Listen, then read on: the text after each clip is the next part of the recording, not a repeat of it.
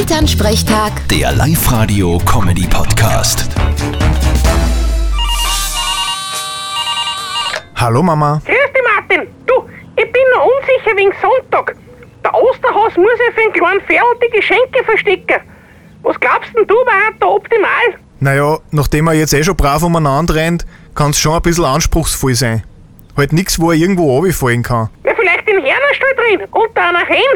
Das darf ich nicht. Wenn der da rennt und die Händeln aufscheucht, dann becken sie ihm. Naja, ich konnte die Händel vorher noch hypnotisieren. Nein, das tust du nicht.